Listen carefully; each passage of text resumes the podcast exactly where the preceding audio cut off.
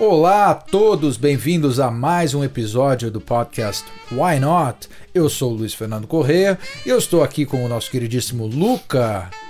Boa noite a todos. Tudo bem, Luca? Pô, fantástico. Skeizaro, né? O seu segundo nome, porque eu só falei Luca, fica uma coisa meio perdigueira, assim, né? Ai, tá aqui o Luca.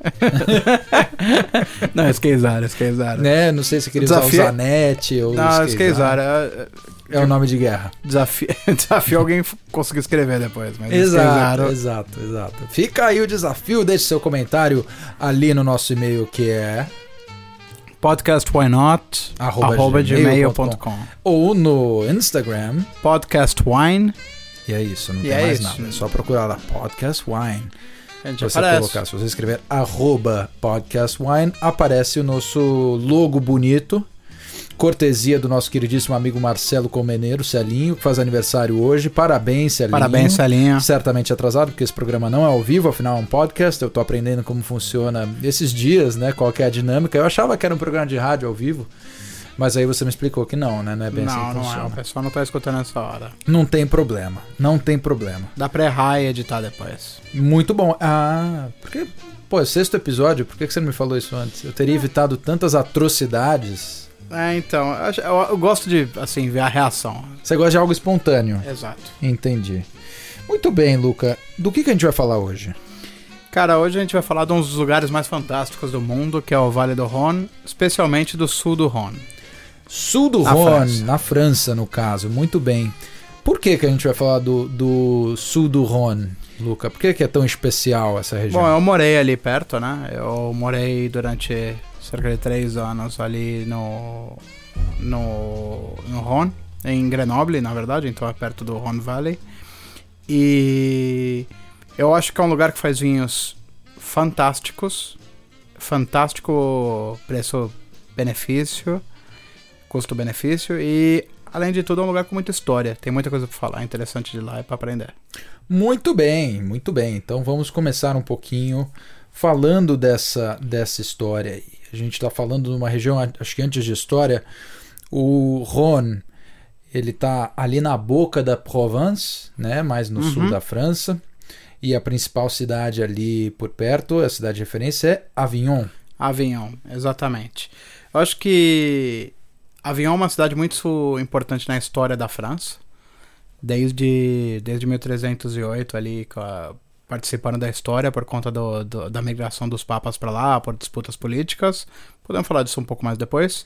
No nosso podcast de história. No nosso podcast História dos Papas. Isso, ah, é verdade. Hoje em dia at- precisa ser nicho, né? É assim, arroba História dos Papas no Instagram. é, mas Era, que... era a casa de veraneio papal ali, Avignon. Foi meio que uma parte de negociação dos papas em 1308. Então, assim, Papa francês, que era de uma região produtora de vinho também, Uhum. mudou para o Castelo de Avignon. Inclusive, castelo lá até hoje, que você pode visitar. E tem toda a história de alguns papas que viveram por ali. Muito bem. Mas é por conta do poder da França na época também. Tem algumas variâncias ali.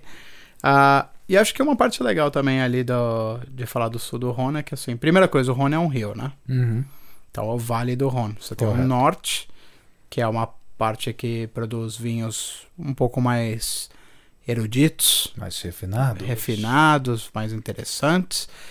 E a parte sul, que produz mais vinhos. Também Exato. tem vinhos espetaculares, mas a produção é muito grande. Então, Coto Rhône é um vinho que a gente vai falar daqui a pouco, é um vinho que você encontra, inclusive, no Brasil. Então, por conta da disponibilidade e tal, acho que é um lugar legal de conversar. É, ele é uma. Acho que em alguns, alguns lugares pinta como uma das regiões mais ah, acessíveis da França, Uhum.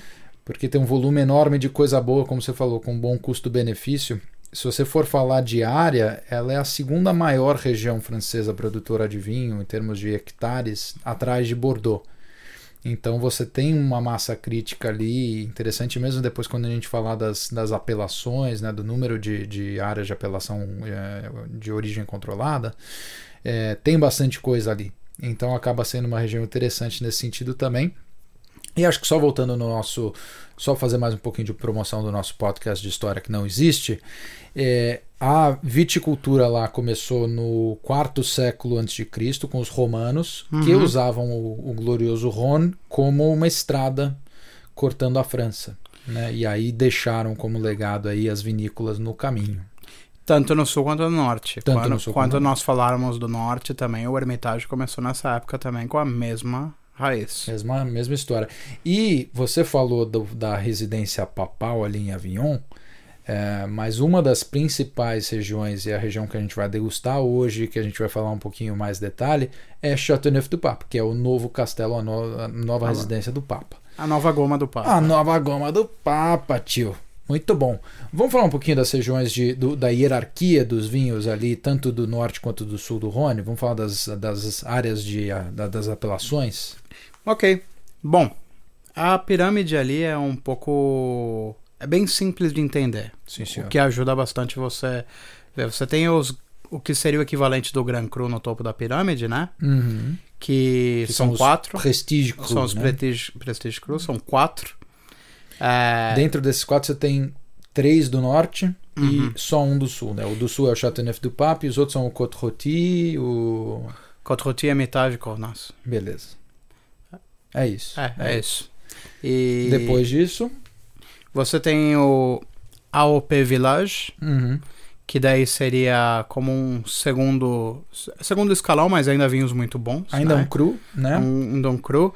Então, Aqui aí, são 12, né? aí são 12 das quais nós destacamos e vamos falar um pouquinho sobre Vaqueira e Gigonda. Mas todas as 12 estão no sul. Sim. Esse é um, é um, é um dado importante.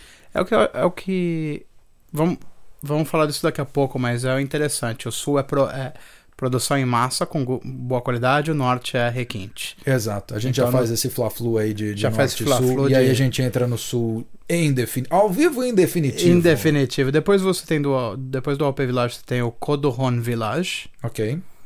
Que são 95 áreas, né? Uhum. E por último você tem o Codoron, Codoron. Maravilha. Simplesmente que seria o vinho de mesa, o vinho mais normal, que é a base da pirâmide e também a base da produção deles, né? Historicamente, o, o sul foi produção em massa muito mais do que produzir vinhos para guarda, para para revenda e produção de um do que seria um chateau. Uhum, Né? uhum. É, e a gente falou aqui, já entrando no Fla-Flu, é assim, o, o norte é mais refinado, como a gente falou, mas é, é menor, é mais Uhum. restrito. Você está falando de poucas regiões e são regiões aí de alto prestígio. Mas o sul vai ter é, um número maior de, de áreas de, de apelação, Uhum. vai ter um percentual muito maior da produção e vai ter as varietais, vai ter todas as varietais ali, as principais varietais da região, sendo que no norte estamos falando basicamente de Syrah. E no sul você tem as outras aí, Mourvèdre, eh, Grenache e assim por diante. É, você tem o norte, você tem vinhos mais elaborados, produção muito menor. Então acho que nós dois usamos a mesma fonte, então eu vou, vou referenciar aqui que é o vinho do o livro do Rajat, Uhum. né? Então, por exemplo, você tem no norte, você tem cinco tipos de uva, quais você já falou as principais. O sul você tem, ó, ao inverso, perdão, o norte tem o e o sul você tem cinco tipos de uva. É, em termos de apelação, você está falando de 15, né, total para o sul e 8 para o norte, quando você começa a dividir. E produção do Rhône é 95% no sul. Nossa. Então, assim, você está falando de. Quando a gente fala de massa, né, não é brincadeira. É mais ou menos assim. Se fizer um paralelo bem pobre, bem pessoal meu, é mais ou menos assim: o Rhône tá para a França como o Chianti tá para a Itália. Hum. Por quê? Porque você tem uma produção maior, você tem mais disponibilidade em vários lugares do mundo, incluso. Você encontra mu- muito os Rhône. Uhum. Assim como você encontra Chianti, ainda acredito que Chianti é um vinho um pouco mais elegante, mais elaborado, mas pela produção, você imagina que tem uma certa produção em um, em um canto, quando na verdade está em todo lugar. Perfeito. Acho que só um- uma correção aqui. é, a- o sul tem todas as, as apelações de village, mas nas 12 apelações de cru você também tem coisa do norte, não Uhum. é só, só coisa do. É que daí do norte você tem o Cruz Hermitage, você tem É, enfim, Condrieu e aí vai. Condrieu, exatamente, vai ter outras coisas aí. Maravilha. E aí no, no, no, no, no fim da pirâmide tem o genérico Rhône, né? É que, o vinho de mesa. que é o vinho de mesa mesmo. Maravilha. Muito bem, então vamos falar um pouquinho agora é, das sub-regiões ou você quer falar primeiro das uvas que, que compõem esse panorama? Eu acho que vamos tocar nas uvas e depois a gente vai para sub-regiões. Combinado. Ok. Então vamos lá. Vamos Ah. falar. Olha, só uma distinção. A gente naturalmente já é mais focado em tinto, porque é o que a gente gosta mais de beber. Mas no caso do Rhône, é, não tem muita escolha. É uma região, tanto norte quanto sul, majoritariamente de tinto.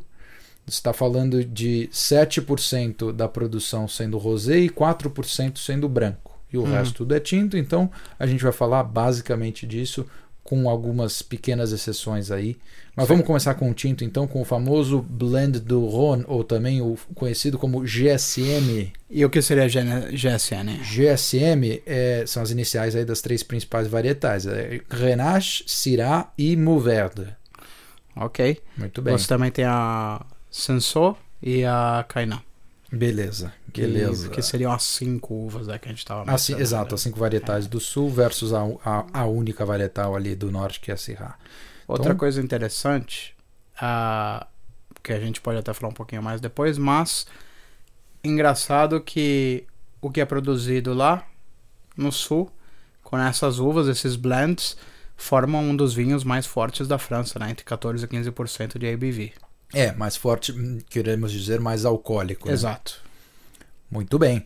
Então vamos começar com o Grenache. Vamos lá. Grenache é 40% dos, dos tintos do, do, do Rhône, né? A gente está falando aqui de, um, de uma uva que é, nesse GSM aí que a gente falou, é a uva mais versátil em termos de, de temperatura e de onde vai crescer. Porque no final, o Syrah é uma uva mais de lugar frio, lugar alto. A Mourvèdre é mais lugar quente é, e mais com clima mediterrâneo. E aí a gente está falando de uma região que está aí é, logo acima da Provence, que já está no sul da França, é, um, já é um lugar mais quente.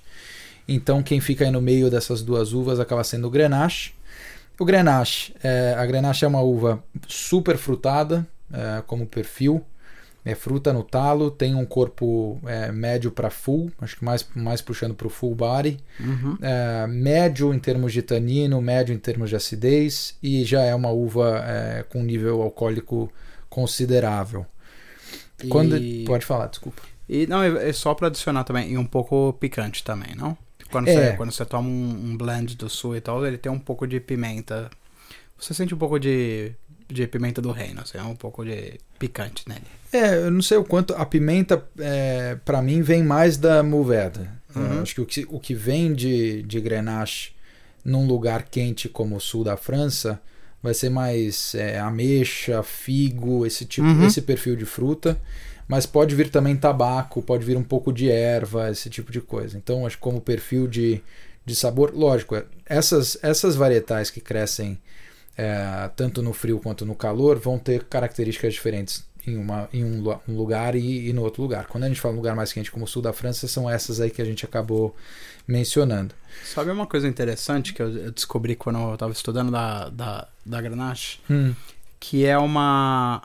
É uma uva que é extremamente resistente ao vento.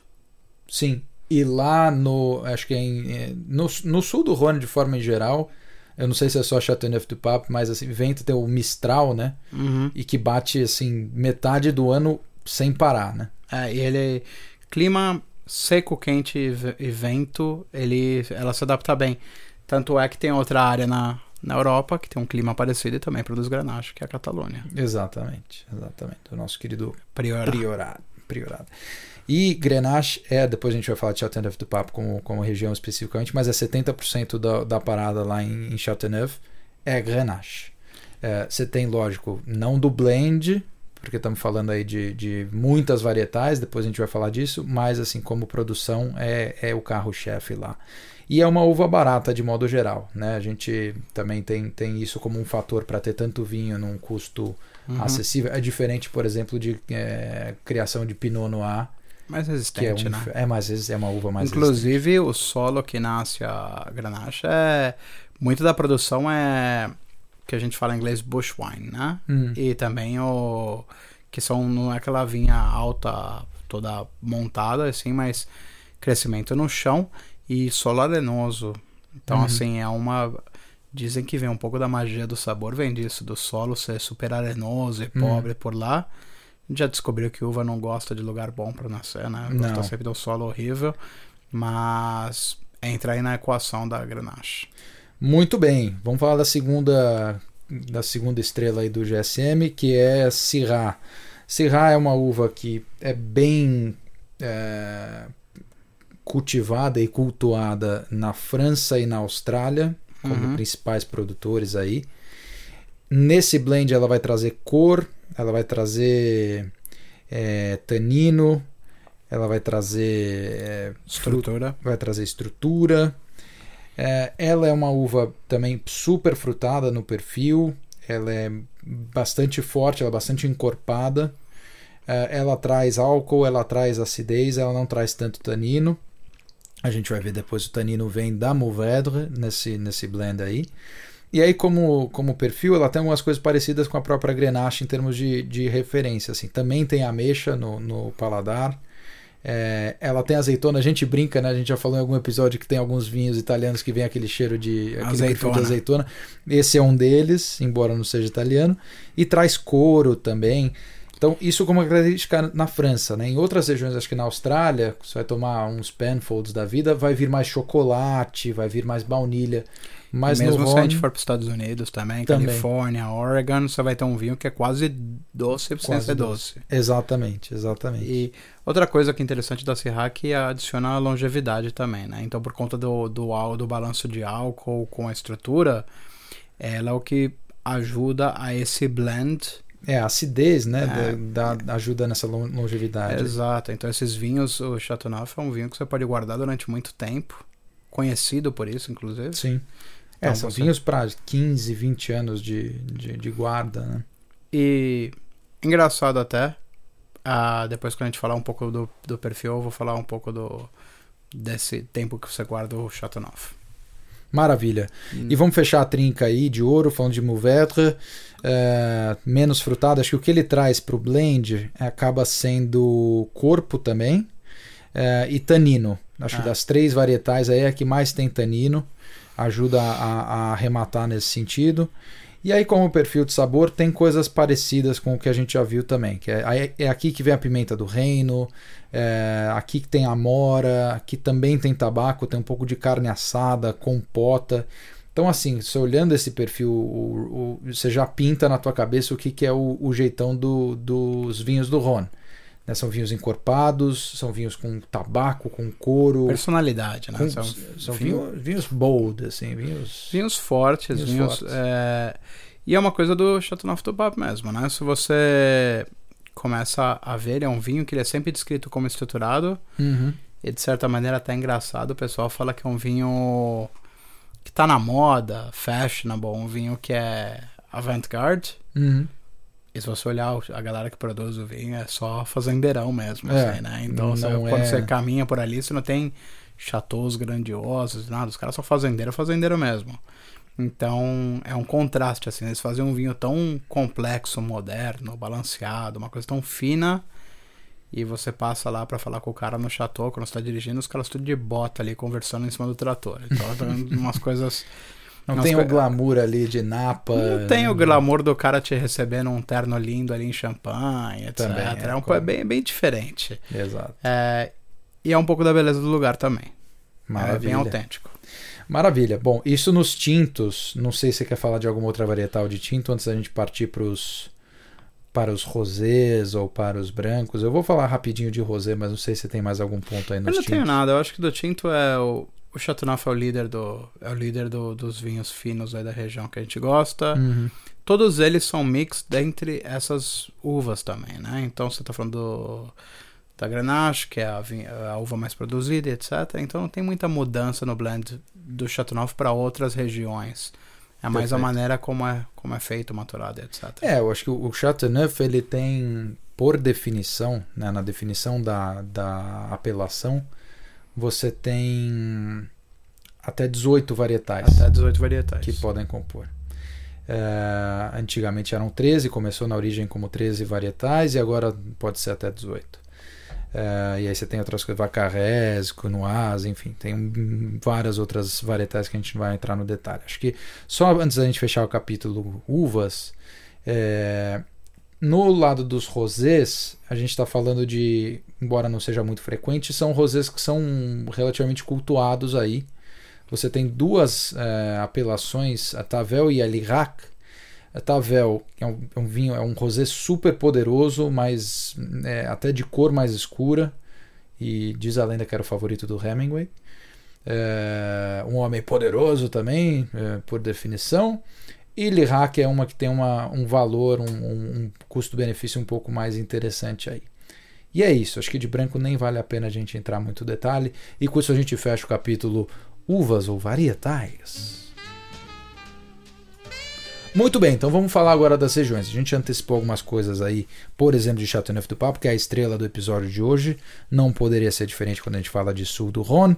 Mas antes de falar de Chateauneuf do Papo, mais um pouquinho, vamos falar de é, algumas regiões periféricas que dão um bom value for money, dão um bom custo-benefício aí. Aqui você tem Rasteau, você tem Visan, você tem é, Cosclan, você tem é, les Ademar, que são algumas regiões aí que te dão boas opções em termos de custo-benefício. São, são villages, é, né, uhum. né, nas denominações que a gente falou. Essas fazem, fazem parte aí do mais do, do, do início da base da pirâmide. Quando a gente entra já nos, nos, nas regiões um pouco mais notáveis aí, quando a gente está falando dos, dos Cruz e dos Premier Cruz, a gente vai destacar três: é, Gigondas, Vaquerá e Châteauneuf-du-Pape. Vamos começar com Gigondas. Ok. Gigondas é também é uma das regiões importantes que você tem ali no Rhône e ela é um vinho que ele é um pouco mais acessível em termos o blend bem similar do Chateauneuf do Papo. O que acontece no Gigondas é que ele é um vinho um pouco mais acessível por ser uma apelação de menos prestígio. Uhum. E é um vinho que está crescendo muito em popularidade. Por conta especialmente de um dos chateaus de lá, o Chateau Saint Cosme, uhum. ter ficado no top 10, top 10 da Wine Expectator. Então a gente está falando de um vinho de cerca de 25 euros, uhum. estando no top 10 do mundo. Seria mais ou menos o que aconteceu com o Chianti há um tempo atrás também. Sim. Então tá, tem uma busca muito alta, também bastante produção. Ah, inclusive uma coisa interessante que como o Chateauneuf de Pape, o Gigondas ele tem uma marca na garrafa. Ele tem a na própria na própria rótulo, garrafa, no próprio vidro, né? no próprio vidro. Então você consegue ver também bem bem claro e buscar. É, e a, a garrafa deles dessa região é a mesma do, do dos de Borgonha. É o uhum. mesmo formato da garrafa de Borgonha, que é aquela que não tem ombro, né? Aquela que é mais, ah. mais sensual, mais, mais curvilínea. E, e Gigondas, é, ela até certo ponto rivaliza com o Chateauneuf du Pape, tem, tem vinhos de, de qualidade que, que batem pau a pau, um pouco mais, mais leve, um pouco mais aromático. Tem outras como, como referências aí, além do que você comentou, é, Sangayan, como um produtor é, importante. Aí é Domain Santa Duc também como, como rótulos aí ou como referências para vocês terem. É, foi a primeira apelação ali da, da, da região nesse, nesse nível de, de cruz de 1971 é, interessante de falar só que você mencionou a apelação. É, as apela... a apelação foi formada ali na região do Cotoron em 66 uhum. Então o conceito foi criado em 66. Não estou falando de Chateauneuf, é um falando dos grandes. Exato. Estou falando dos, da parte do Cotoron, onde começou a definir isso daqui é village, isso daqui é vinha de mesa, etc.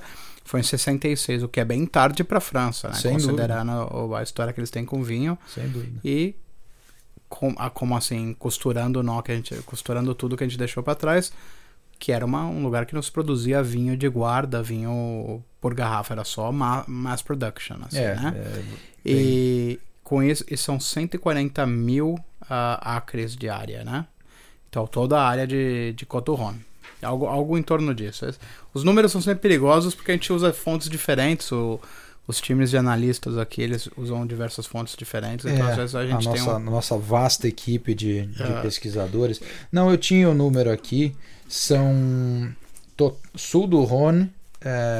Estamos falando de 56 mil hectares. Como você deu o número em acres, eu não sei como é em acres, mas em É. hectares são 56 Dá mais mil. acre do que hectare. É, é isso. E, bom, acho que isso de, de Gigondá, vamos falar então de Vaqueira. Vaqueira eu acho que é uma área que... Similar, similar a Gigondá, seria como assim... A versão mais rústica. A versão mais rústica. Então você tem alguns produtores clássicos de Chateauneuf, eles fazem vaqueiras também. Com parte da produção deles que está por ali. Entre eles eu cito o Hayas, por exemplo. Tá. Então, nós vamos falar desse produtor um pouco depois, mas é, é uma área que, assim, seria como um, um segundo nível de champanhe, assim, vamos imaginar. Tá. A gente, você não está falando do Grand Cru Cristal, você está falando de um Luiz Roeder, que é uhum. mais básico. Tão bom quanto, mas não está naquele lugar geográfico, naquele momento, para entrar Mágico. naquela classificação. Para é. justificar o foguinho no, no champanhe, na boate com os amigos do Lewis Hamilton. Exato. Esse daqui você só pede, ele não vem nem, o, nem a coisinha de luz ali e tal. Não vem, nossa, não, que decepção. Vem, esse é só pra você tomar e gostar mesmo. Que merda. Não dá pra mostrar. Ah, que pena. Muito bem. Vaquerá, é, basicamente estamos falando de Grenache com um pouquinho de Syrah. E é um lugar que tem já um, um. O amadurecimento da fruta acontece um pouco mais cedo. Então, por isso que a gente acaba tendo menos incidência aí de, de Syrah, por exemplo, e mais focado no Grenache. E vamos falar agora de Châteauneuf-du-Pape, que é conhecida como a região com o vinho mais potente da França. É, acho que o mínimo, na definição da apelação, o mínimo teor alcoólico era 12,5%, que por definição já era a mais alta da França inteira mas hoje você tem vinhos aí de, de 14,5% até 16% de teor alcoólico, então são vinhos aí é, bastante potentes nesse sentido também.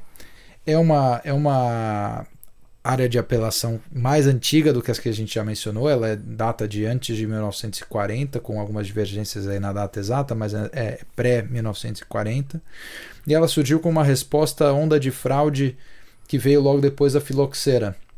Então é uma praga que a gente fala bastante aí nos nossos episódios. É, mas assim, é uma época que depois de dizimar a produção na França, tinha muito vinho da Argélia, vinho de outras regiões se passando por vinho fino francês. E aí, por conta disso, começou esse esforço na França para delimitar essas áreas. E essa é uma das áreas, é, por conta disso, mais precisas nos critérios aí de, de denominação.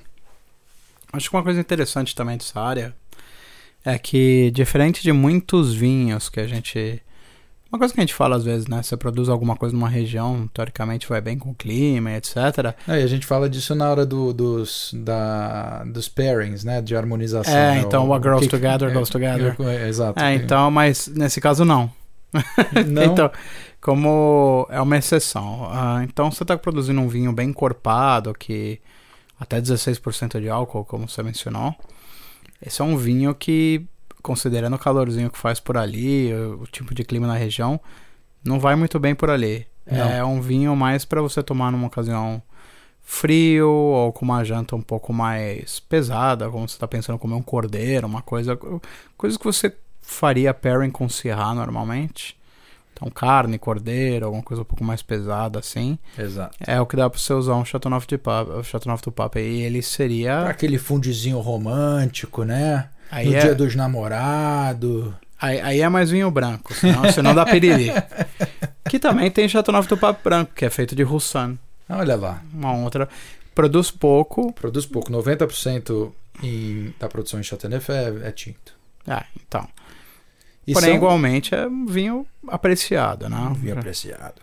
Não, e, e é, você falou disso, é um, é um vinho para frio, mas uh, que nasce num. que nasce, que é produzido num lugar quente. É, eu falei que é uma das uh, apelações mais específicas nos critérios. E o cara que definiu os critérios, é, um dos critérios que ele usou é onde cresce lavanda. Então, assim, onde cresce lavanda meio que cria o perímetro da área de Chateauneuf do Pape. É e é muito assim. legal, quando você está indo para a região ali, quando você está chegando em Avignon, cidade maravilhosa. Linda, linda, linda, com, tem umas ruas antigas, tem o castelo que nós mencionamos, tem a ponte de Avignon, que é tema de uma música infantil, que todo, toda vez que você fala para alguém, para algum francês, estou indo para Avignon, Eles cantam a musiquinha Hum. da Ponte de Avignon. Canta pra gente. Eu não vou cantar. E- Canta, por favor. Não, eu não lembro a letra. Ah, tá. É, Eu pesquiso, eu ponho nos comentários. É, Não, você vai, Eu canto- gravar, um- você vai ter que gravar um live depois. eu no- canto no nos Instagram. comentários. Tá É, certo, tá certo. Ah, mas, enfim, é um lugar que eles têm a cultura. Você Eu acho que assim, a Te França. distrair, né? Desculpa. A França, eu perdi, perdi. Agora vou ter que inventar alguma coisa aqui. Bom, a França você. A França é muito lógica nessa parte dos vinhos. Por incrível que pareça, é- é- eles são lógicos nisso. E você tá indo pro sul, sentido Provence, onde é a terra da lavanda. Uhum. Então, a terra aqui você tem já um pouco mais desse ar diferente. Então, o sul é conhecido também por vinhos rosé. Sim. Então, quando você começa a entrar nesse Sim, mesmo caminho, é- então quando você começa a entrar nesse caminho, você já começa a respirar esse ar. Então, lavanda, vinho rosé, etc. Então, é legal que você vê a transição, literalmente como fizeram os romanos. É uma avenida entre o norte e o sul, você passa ali pelo Rhône, você vê dos vinhos muito finos ali de cima, até nos vinhos mais leves, chegando até o rosé para entrar na, na Provence. Que Uma bonito. coisa meio mística, assim. Foi muito poética essa sua participação. Cara, é que eu, velho. eu acho que é muito bacana essa. É, é uma viagem muito legal de fazer, inclusive. Muito bem, muito bem, muito maneiro. Vamos falar um pouquinho mais de Chateauneuf du Pape, então. Outra coisa interessante, assim, é, a gente fala de, de lugares que tem a expressão do. do ou, ou mesmo varietais que tem a expressão do terroir muito forte, né? Que cria, acaba criando vinhos muito individuais. E acho que isso a gente tem com o Pinot Noir na Borgonha. Uhum. Assim, cada terroir é uma história e você tem perfis bem diferentes com a mesma uva na mesma região, mas histórias diferentes, Sim. o que, o que tem é, traz a magia da Borgonha. De certa maneira, isso acontece com Chateauneuf du Pape porque você está falando de muitas variáveis ali. Você tem, primeiro, uma variedade absurda de tipos de solo, assim, muita variedade de tipo de solo, e você tem todas as vari- varietais que podem compor o blend do, do Chateauneuf du Pape. A gente já falou 13 no passado e agora até 18. E, e é isso, então você acaba tendo vinhos extremamente individuais. Tem gente, tem uma tendência hoje de mono-terroir, vamos dizer assim, Uhum. mas você tem produtores lá, inclusive, estão habituados a ter pedaços de terra em diferentes partes da, da região para ter os diferentes tipos de solo. Sim. Você tem, inclusive, uma coisa que é interessante. Você tem alguns produtores que fazem. O conceito de terroir é mais de Borgonha mesmo, é como você disse. Então, os caras estão começando a fazer coisas diferentes na região para poder trazer esse elemento do terroir e tal. Porque pensa comigo, o vinho é forte, sim, a uva estrutura e tal, mas você pensa clima difícil, solo difícil, etc. Então a, a uva naturalmente para sobreviver isso tudo é algo um pouco mais forte, seria um pouco de, da lógica do negócio, na minha visão. E, e eu acho que quando eles começam a ter outros terroirs diferentes, é justamente para isso que você falou. Você pegar um pouco do que é aquele clima que bate mais vento ali, que bate menos vento aqui, que o solo é diferente aqui, quando você faz esse blend todo, fica mais divertido. Inclusive tem um produtor que tem um vinho que chama Pure, que é Que é um 100% mono- Grenache de um lugar De um específico. lugar específico. É. É, Acho que o, o lance das varietais, o que é interessante, essas 13 varietais, é, ou 18 varietais hoje em dia, é, elas ajudam a balancear o clima. É o que você falou um pouco assim. Acho que de modo geral tem o tal do Mistral que bate ali na, na região inteira de, de Chateauneuf du Pape, que tem as consequências dele que a gente já vai explorar um pouquinho. Mas assim, o, o que os caras estão fazendo é meio que um hedge, né? Porque você tem diferentes tipos de solo, diferentes lugares na região, você tem diferentes varietais. Você está minimizando o teu risco. É, porque a, vari- a- a região varia muito o clima de ano a ano. Então, e, e um, acho que é um dos principais, uma das principais tendências que pinta hoje em dia, ou debates, vamos dizer assim, que pinta hoje em dia, é que os anos têm ficado, na visão deles, cada vez mais quentes. E aí, com isso, a Grenache, que é uma parte importante do blend, o enorme da produção ali em Chateauneuf du Pape, como a gente já mencionou, está amadurecendo cada vez mais cedo. E aí, com isso, ela amadurece com, com um nível de açúcar muito alto. E aí, depois, na hora de, de produzir o vinho, o nível alcoólico vai para o céu. Então, com isso, estão gerando vinhos é, intratáveis, vamos dizer assim, do ponto de vista de teor alcoólico. Que você, quando você abre, a menos que você tenha um tempo pra- de guarda, quando você abre, desce que nem vodka, assim, desce queimando o vinho. e os caras estão compensando um pouco mais como o Werder, está ganhando mais espaço, porque ela, por definição, vai amadurecer 3 a 4 semanas depois. Então, para corrigir o tal do aquecimento global, eles estão dando uma balanceada. Então, todo esse jogo com as varietais é para responder a esse, esse tipo de coisa também. E também porque você com colocando cada, cada parte do blend é um pouco de alquimia, né? Então, cara, cada parte do blend tem um, uma, uma função nessa, nessa pirâmide aí de Sim. sabores. O cara meio que cria um vinho que é estável todo ano. Tanto é o que eu mencionamos antes você vai pegar o Wine Spectator aí dos últimos 5, 10 anos, você vai ter todo ano algum Chateau the Pap entre os top 20, se não entre o top 10. E bem ranqueado. Por quê? Bem constante. Essa é uma boa deixa, Luca, é, acho que a gente tinha mais coisa aqui para falar de, de clima, de solo, mas aí a coisa fica muito técnica, né? Então vamos fazer, vamos usar essa ponte aí que você falou dos caras que estão aí nos, nos, nos, rankings aí com o Chateauneuf do Papo e me conta um pouquinho dos produtores que você gosta. Vamos falar agora de produtores de destaque.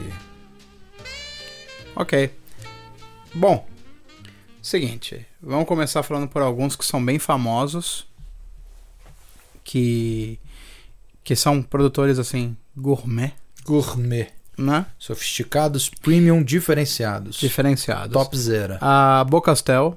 Bocastel. Que é da família Perrin, é a Perrin, né, uhum. no caso. Eles têm o vinho normal deles, que é o Chateau Bocastel. E você tem o. Perdão. O Hommage, que eles têm hommage a Jacques Perrin. Ok. Que é o vinho como o Cuvée, né? O mais, mais especial o dele. Pica. O Pica. Então, eles são vinhos que custam na base de entre 50 60 euros, que é um vinho caro. Caro, sim. Porém, está... Vai chegar no Brasil caríssimo. preço de um, é, de um carro. É. Mas, não é tudo isso, mas, mas quando alguém, caso vocês né, que estão escutando façam alguma viagem, encontra, é um vinho muito bom e pode ou guardá-lo ou tomar Acho que são essas as, as opções, né? né? Guardar não, ou tomar. não, eu digo assim, você vai pegar um vinho, por exemplo, 2012 é um vinho que eu sei que eu consigo guardar aí mais 10 anos, mas se eu tomar hoje ele tá bem. Ele é, tá pronto. Eu, eu acho só um parênteses, desculpa te interromper. A gente fala, a gente dá muita dica de vinho que e às vezes com os preços aqui da Europa, para quem não sabe, acho que o Luke e eu a gente mora aqui em, em, na Inglaterra. E, a gente sabe que algumas vezes esses vinhos chegam bem caro no Brasil quando chegam. A dica fica muito mais para quando vocês viajarem, uh, vierem para a Europa, uh, terem isso na cabeça e trazer. Uh, eu, quando morava no Brasil, morei a maior parte da vida no Brasil, fazia isso, trazia, uhum. trazia bastante vinho na mala, enfim, dava um jeito de, de despachar. Tem as malas para vinho também, né, não. específicas para isso. E tem sempre alguém que você conhece está viajando, uma garrafinha não vai não matar mata ninguém, ninguém né? Desde que você convide a pessoa para saborear pra você. degustar. Mas é isso, assim. E aí, mas depois a gente vai falar um pouquinho, como o Coturrone é bastante acessível, a gente vai falar de alguns rótulos que a gente tem sabe alguns que produtores chegam, né? aqui. Eu Claude Pop, que é vinhaço também do Avril, que é um vinho que esse sim ficou no, no Wine Spectator Top 10 algumas vezes. É super renomado esse e... E também eu diria o Vieux Telegraph, que é familiar, produção ainda também. Tá bom. Ah, tudo isso ainda é Chateauneuf du Pape. Tudo Chateauneuf du Pape. Porque assim, tem muito produtor na área. Então eu tô listando alguns que eu sei que são 100%. Maravilha. A Domaine Jonas, que é muito bom a Viel Julien, uhum. que também é espetacular, aí já começa a subir um pouco mais o preço. Tá bom. E o Barroche. Barroche que faz o Pure que eu falei, que é 100% mesmo terroir, granache, etc. Maravilha. Uh, o último que eu vou mencionar, que não é um vinho que eu tomaria ou que eu tenho dinheiro para comprar, é o Chateau Rayas. Então quando você fala de... Chateau... que você falar do Pegal. Do Pegal. Pegal. Pegal, deixa pra você. O Rayas, eu acho que é assim. É uma ocasião tomar um Chateau Rayas. Uhum. Ele é o vinho mais raro, mais mal distribuído hum. e mais mal-humorado para você falar com alguém naquele chateau. Você tentou? Não, eu tô indo mês que vem para um casamento ali em Montpellier e eu vou subir pra Chateau do Papo. Eles não têm telefone nem e-mail. Que francês da parte dele. E eu falei, e eu falei com um outro produtor que eu vou visitar, o Barroche, que eu tô mencionando aqui, super acessíveis, e eu falei, pô, eu queria visitar o. Queria visitar o Rayas também, né? O cara deu risada. Ela, ele falou assim: manda uma carta. Porque eles não atendem telefone, então assim. Que gostoso. Lembra ele, do que, eu, lembra do que a gente falou, sabe? Bordeaux, turístico, Borgonha. É, exato.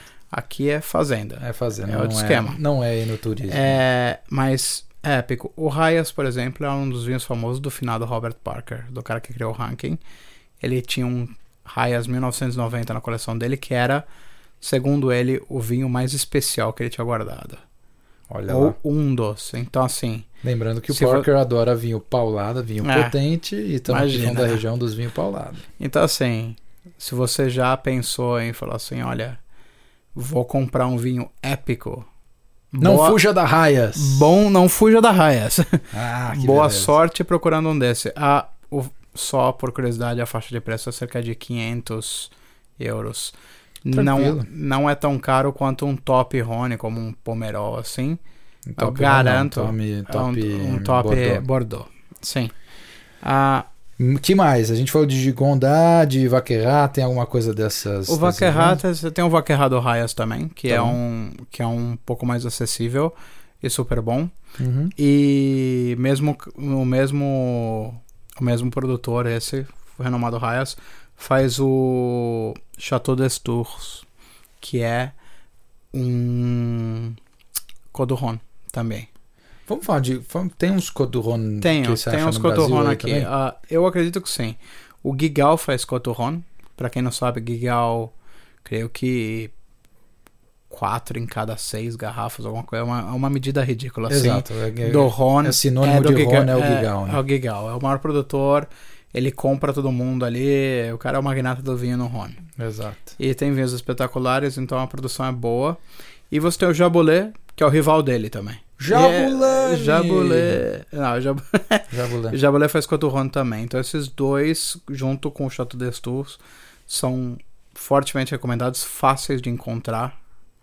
É, são vinhos muito, muito bons. Excelente. E nós falamos de Gigondas, eu só vou mencionar o, os, o Chateau Saint Cosme, Tá. que também foi muito bem ranqueado. É um vinho que tá falando de 25 euros, alguma coisa assim. Ok. Que é um vinho muito renovado também.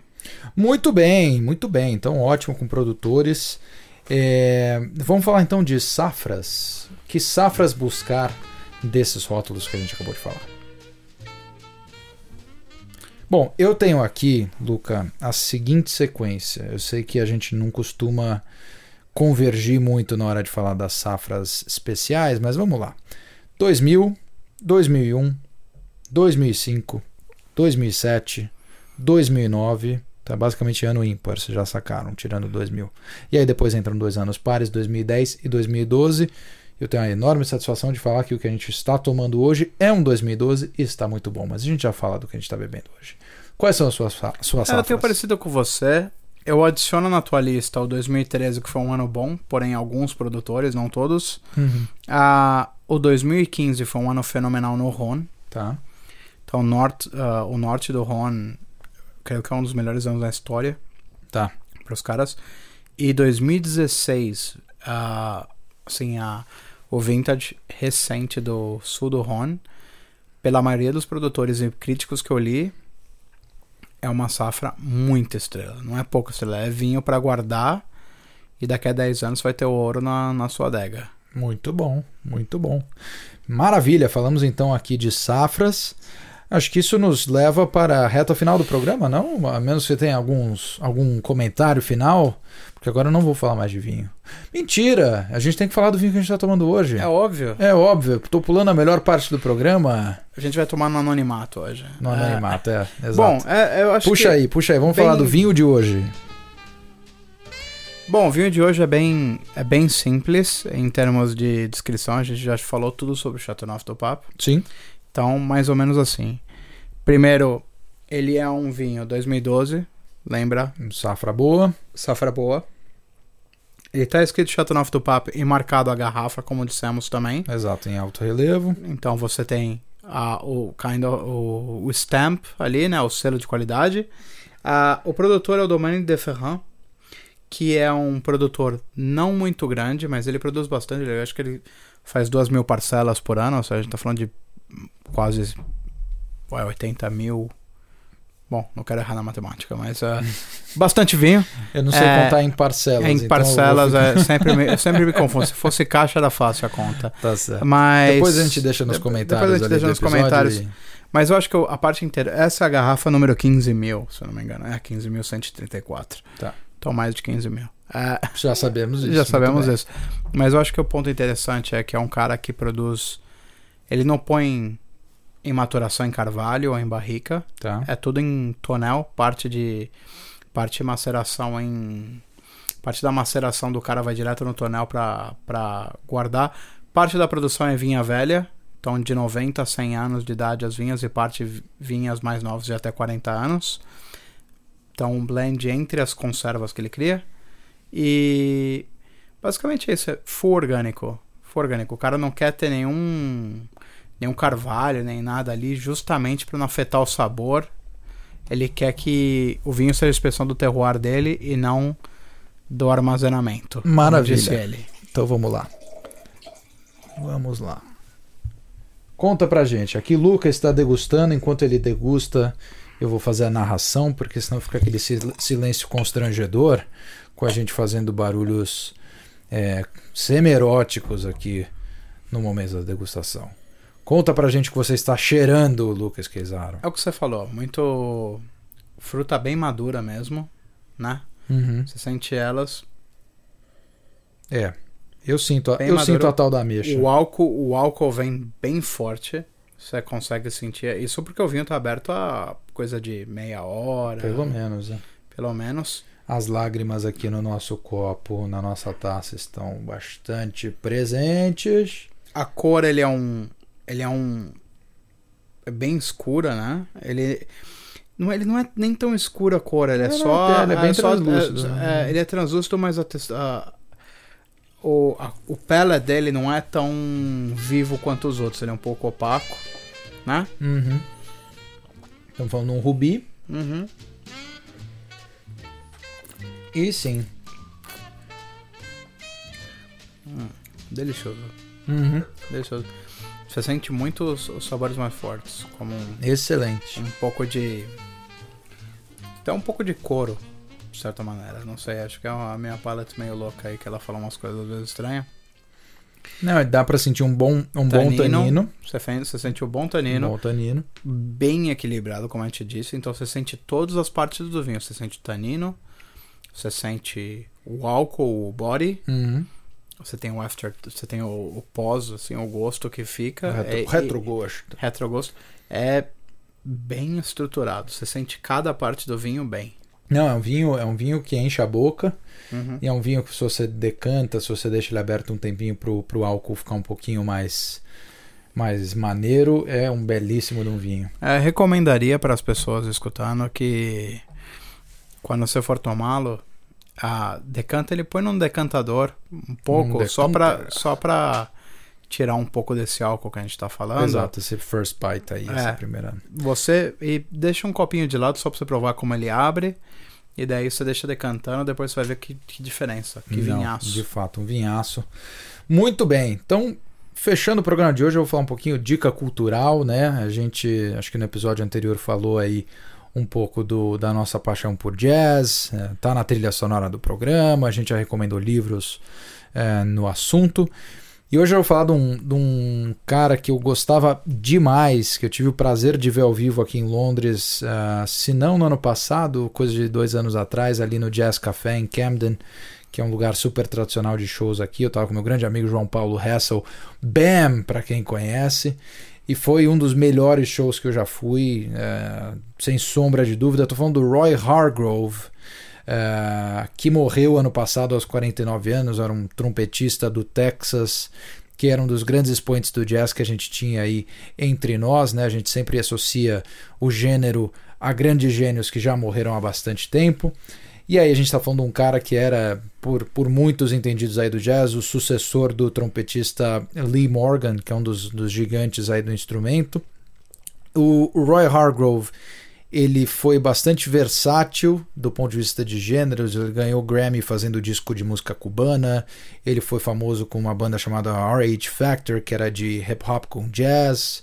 Uh, enfim, é um cara que foi descoberto pelo Winter Marsalis, que é uma, uma grande autoridade aí, quase que um mafioso no mundo do jazz frequentou a Berkeley, né, escola de música por um ano e aí acabou desencanando, ficou fazendo jam sessions lá em Nova York, aprendeu da mesma maneira que os que os caras da velha guarda.